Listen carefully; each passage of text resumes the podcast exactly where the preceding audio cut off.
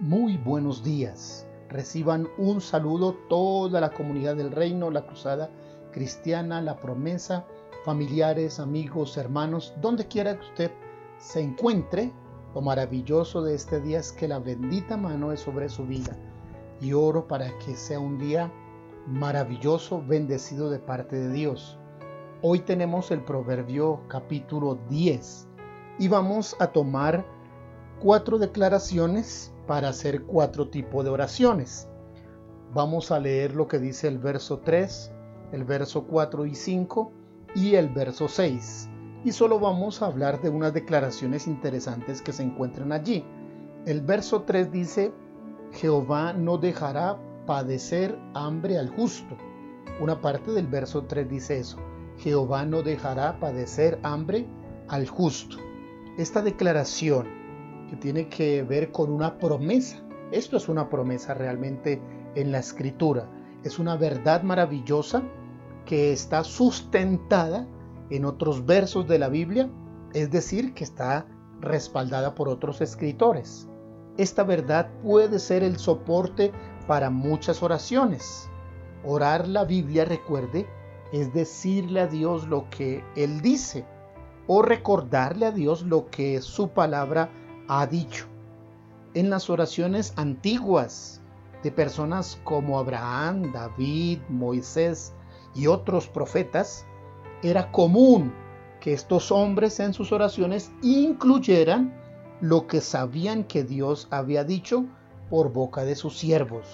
Interesante recordarle, todos aquellos que estén con escasez de alimentos, todos aquellos que estén llegando a su último sustento o aquellos que se preguntan qué va a suceder después de que yo gaste este dinerito, este alimento que tengo, que estén con esa inquietud, todos aquellos que han quedado sin trabajo o aquellas personas que tienen cerradas sus empresas, podrían esta mañana tomar esta declaración, Jehová no dejará padecer hambre al justo, y con ella construir no una sino varias oraciones solicitando la intervención de Dios.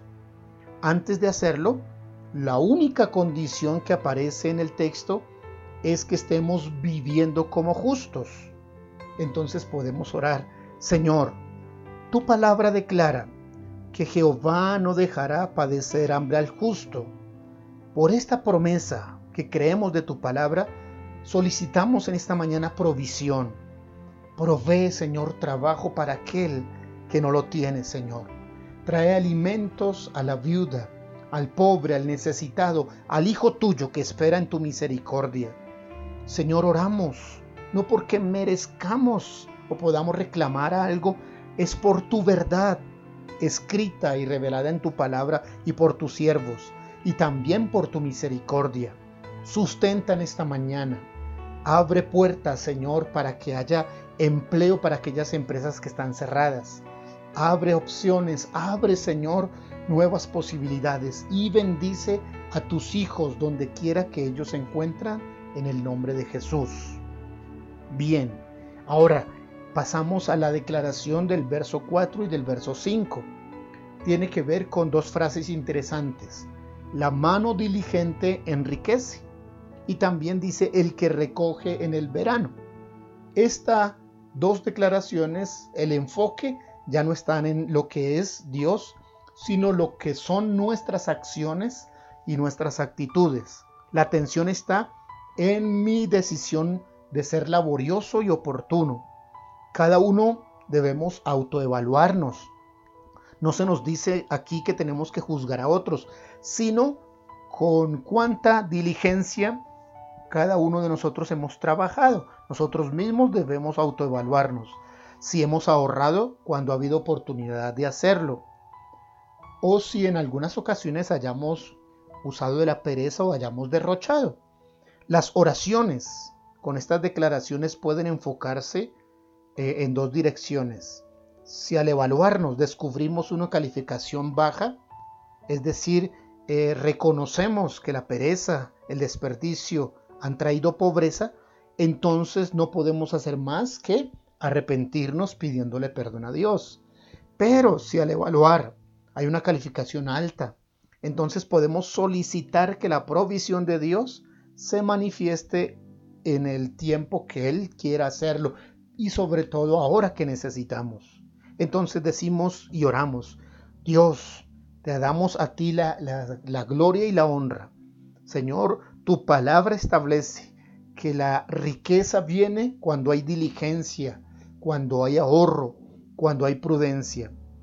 Pedimos, Dios misericordioso, que perdones cada vez que hemos tenido actitudes de pereza, que, Señor, no hemos ah, aprovechado bien los recursos, no hemos ahorrado de manera correcta. Pero también, Señor, solicitamos recursos, porque tu palabra dice que si alguien se esfuerza en trabajar, entonces verá riqueza. Señor, nuestras manos se han esforzado hacia el trabajo y hemos hecho lo que nos corresponde y esperamos en tu misericordia y creemos que fluirá en la provisión, fluirá el alimento, fluirá, Señor, el sustento para el pago de los arriendos, para el pago de las nóminas, para el pago, Dios del cielo, de los compromisos escolares, universidad, colegio, alimentos, porque confiamos en ti en el nombre de Jesús. Amén.